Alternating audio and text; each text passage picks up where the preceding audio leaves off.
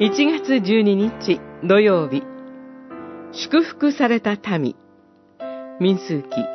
23章24章。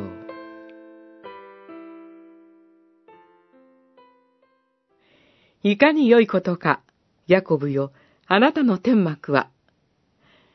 イスラエルよ、あなたの住むところは。あなたを祝福する者は祝福され、あなたを呪う者は呪われる。二十四章、五節、九節。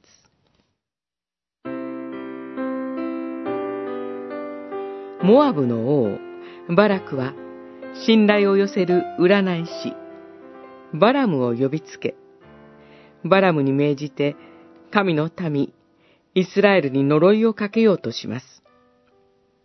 しかし、逆にバラムをして、神はイスラエルを祝福されます。モアブの王は場所を変えて三度も呪うことを試みますが、すべて失敗に終わります。それどころか、回を重ねるごとに、バラムの口から出る託戦は、神の民の祝福が取り消せないものであることを明らかにしました。バラム自身、イスラエルを祝福することが、主の良いとされることである、と悟ることとされました。モアブの王とバラムのやりとりは、イスラエルの民の知らないところで起こりました。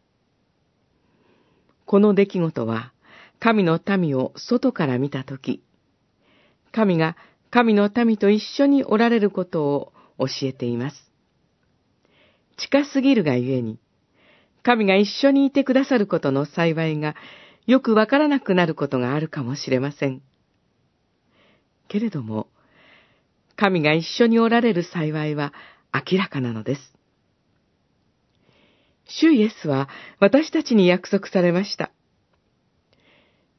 私は世の終わりまで、いつもあなた方と共にいる。主が共におられる幸いを覚えましょう。